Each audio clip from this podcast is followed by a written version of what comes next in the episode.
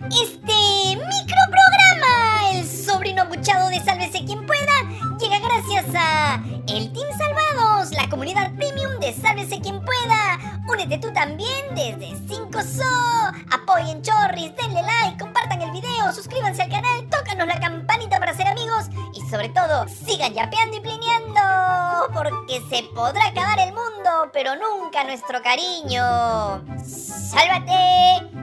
Sálvanos. Soy Diego. Te vieron por Nueva York lanzando abucheos contra el alcalde del Cusco. Eres un extremista. Ya, lanza, pelao, que se acabaron las entradas baratas para ver a hombres G. Sufre, mamón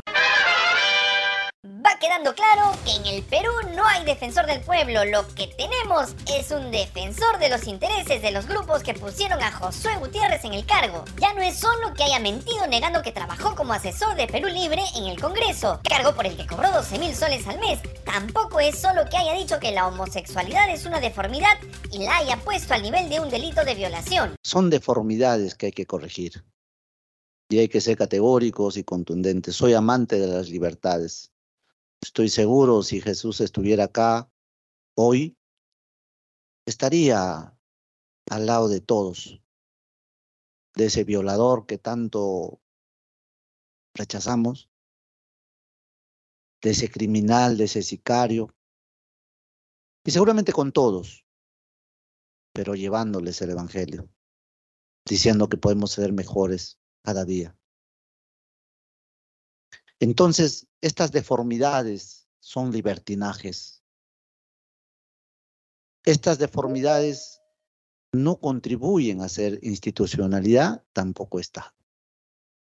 Por tanto, hay que corregir estas conductas. El defensor del fujicerronismo sigue poniendo a prueba nuestra capacidad de indignación. Esta vez le abrió las puertas de la defensoría a los integrantes de los combatientes, una facción de la pestilencia, el grupo de ultraderecha responsable de ataques a periodistas y medios de comunicación. Todo empezó durante la tarde cuando el cabecilla de los combatientes, Roger Ayachi y sus secuaces llegaron a la puerta de la defensoría para amenazar al defensor del pueblo.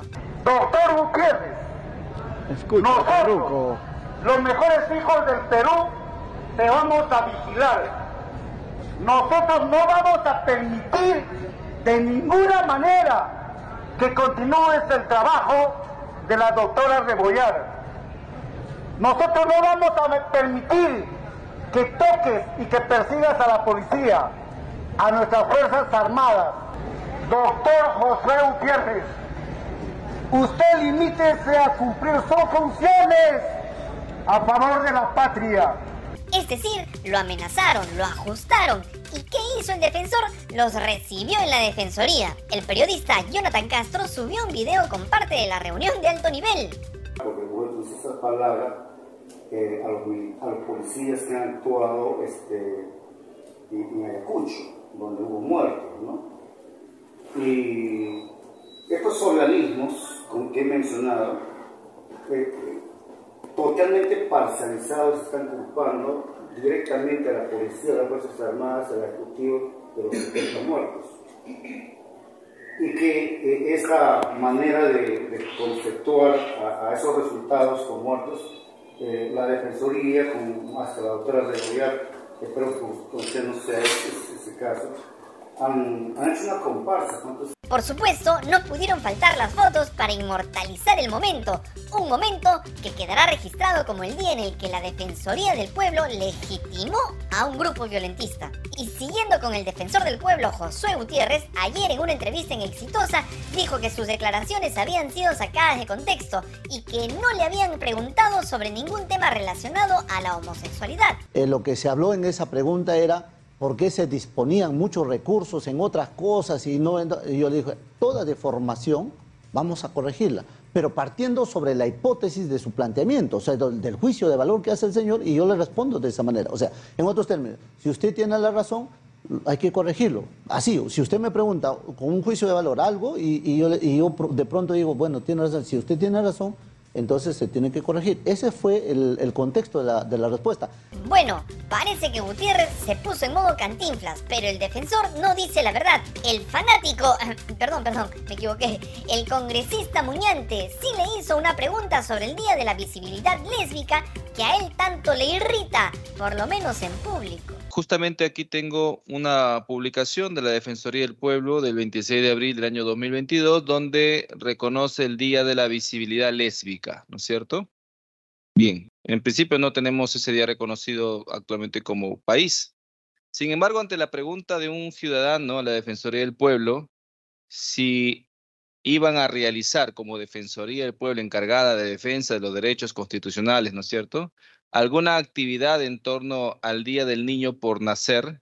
En la misma entrevista con Nicolás Lucar, Gutiérrez tuvo que admitir que sí trabajó para la bancada de Perú Libre, hecho que ocultó en otras declaraciones. ¿Trabaja para Perú Libre? No, no trabaja para Perú Libre, trabaja para el Congreso, pero lo cierto es que trabajó para la bancada de Perú Libre. Eso, muy bien. Pero al margen de eso, pero yo creo, yo creo que eso es parte de, eh, eh, en realidad, de de las minucias en las que lamentablemente muchos medios de comunicación se pierden cotidianamente. Lo que interesa son los asuntos de fondo. Bueno, Gutiérrez admitió que sí trabajó para la bancada de Perú Libre, partido del que incluso fue militante. Y en el caso de Lucar, bueno, para él las mentiras siempre han sido minucias.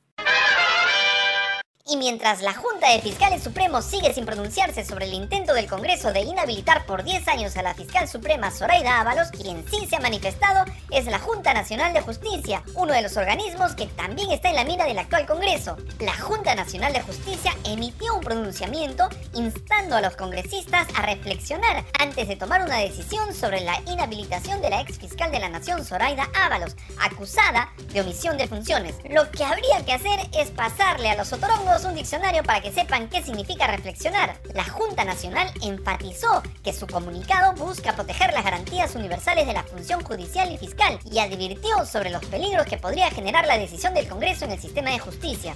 Mañana jueves, el Pleno decidirá si aprueba la denuncia contra Zoraida Ábalos, acusada de no actuar a tiempo en las investigaciones contra Pedro Castillo por el caso de la venta de biodiesel. Como ya te contamos, esto es parte del plan del Congreso para que la fiscal de la Nación, amiguísima de Dina Boluarte, se quede en el cargo hasta el 2027. Si Ábalos es inhabilitada, Patricia Benavides, gracias a una ley aprobada por el Congreso y el Ejecutivo, podrá nombrar en su lugar a cualquier fiscal provisional para que integre la Junta de Fiscales Supremos encargada de elegir a la cabeza del Ministerio Público. El equipo especial del caso Lavajato allanó las oficinas de Lima Express SAC, Vinci Highways Perú SAC y el estudio de abogados de como parte de una investigación contra la exalcaldesa de Lima, Susana Villarán, acusada de haber recibido más de 11 millones de dólares de Odebrecht, OAS y Grañi Montero para su campaña contra la revocatoria de 2013 y su campaña de reelección de 2014. La diligencia se realizó debido a la falta de entrega de documentación contable y de cambios de titularidad de acciones relacionadas con la concesionaria Línea Amarilla SAC los allanamientos forman parte de una nueva investigación contra Villarán para quien la Fiscalía ha pedido 29 años de prisión. El alcalde del Cusco, Luis Pantoja, fue abucheado en la ciudad de Nueva York durante una presentación para promocionar el Inti Raimi. Parece que Pantoja tuvo que leer el libreto que le dieron para recalcar que en el Perú vivimos en un estado de derecho donde se respetan los derechos fundamentales. claro. Estas palabras originaron las protestas de un grupo de personas que acusan al gobierno de Dina Boluarte de ser responsable de las muertes ocurridas desde que asumió el cargo.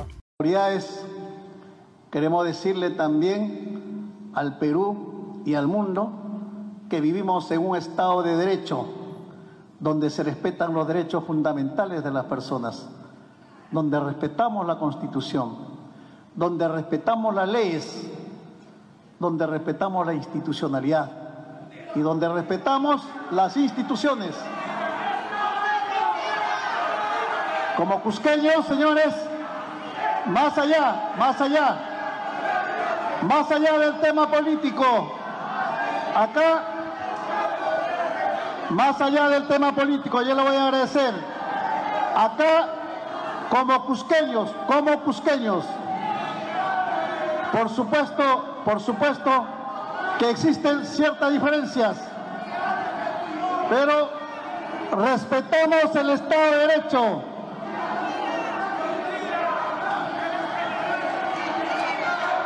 ¿A qué hemos venido acá? Hemos venido, señores. Hemos venido a lanzar la fiesta del Cusco. Luego, Pantoja siguió hablando, pero tuvo que decir que él no era parte del gobierno nacional y que no era responsable de lo que estaba pasando en el Perú. Somos víctimas de la convulsión política, fue lo que dijo. Total, decídete, tío. ¿Estamos en el paraíso o vivimos en una crisis? Eres un desastre. Y antes de irnos, queremos enviarle un saludo muy especial a la librería El Virrey, que acaba de cumplir 50 años de vida. Y por supuesto, un fuerte abrazo para el gran Paco Sanseviero y a todo su equipo. Larga vida a El Virrey. Palmas protocolares. Recuerda que estamos buscando auspicio, Paco. ¡Listo! ¡Nos vamos! Si te gustó este mamarracho de noticiero que solo sirve para meter vicio, dale like, comparte el video, suscríbete al canal, tócanos la campanita y sobre todo, sigue yapeando y plineando porque se nos acaban las reservas y Diego tiene que comprar pañales, otra criatura que no es tuya, eres un desastre, te desprecio. Ya, pelao, llévate esta basura de programa y busca auspicios insensatos.